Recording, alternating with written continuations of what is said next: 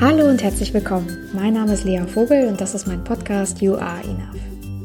Ich freue mich sehr, dass du heute eingeschaltet hast. Ich freue mich sehr, dass du irgendwie Interesse daran hattest, herauszufinden, worum es hier geht, wer hier spricht und was hier so zukünftig auf dich zukommt. Und ich würde die Chance gerne nutzen, in meiner ersten kleinen Vorstellungs- und Mini-Episode vielleicht ein bisschen zu erklären, wer ich bin, wo ich so herkomme, was ich mache und auch natürlich, was dich hier erwartet und was dein Nutzen an diesem Podcast sein kann. Vielleicht ganz kurz zu mir. Mein Name ist Lea Vogel und ich arbeite jetzt seit dreieinhalb Jahren als Coach und Trainerin selbstständig. Und in vielen meiner Workshops und in meinen Trainings, da arbeite ich mit den Themen Stresskompetenz, Burnout-Prävention, Resilienz und Achtsamkeit. Und mit Einzelpersonen erarbeite ich aber auch oft Strategien, wie sie mit so Themen, die du vielleicht auch kennst, besser umgehen können. Das sind zum Beispiel so Themen, wo sie merken, dass sie sich selbst ganz schön im Weg stehen dass sie irgendwie das Gefühl haben, dass das Selbstbewusstsein noch nicht so ist, wie es vielleicht sein könnte, dass sie das Gefühl haben, dass ihr Leben eigentlich ganz gut ist, wäre da nur vielleicht das ganze Grübeln nicht. Und es sind auch Situationen, wo, wo das Leben einfach mal eine Krise rausgeworfen hat und man jetzt lernen muss, damit wieder neu umzugehen. Und manchmal sind es aber auch andere Themen. Manchmal ist es so dieses latente, eigentlich könnte man ja alles machen.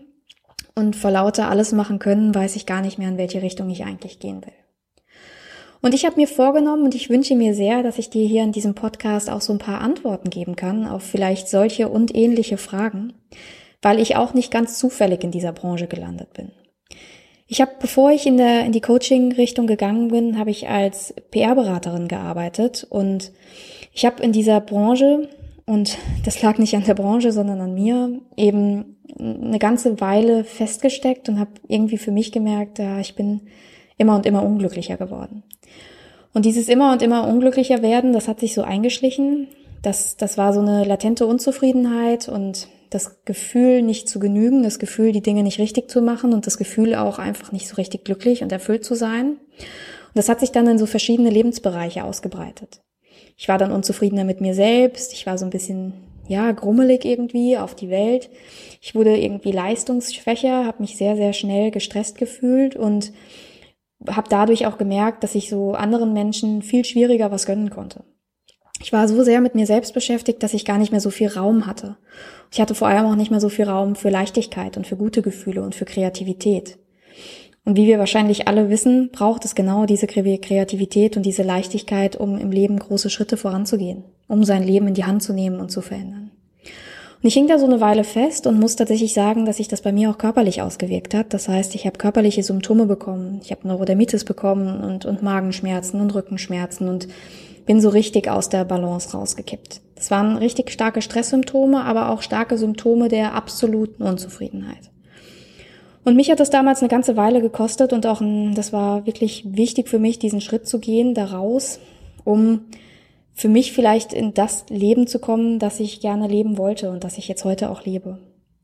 Und mir ist es ganz, ganz wichtig, dir diese, diese Ideen und Herangehensweisen, die mir geholfen haben, mit auf den Weg zu geben.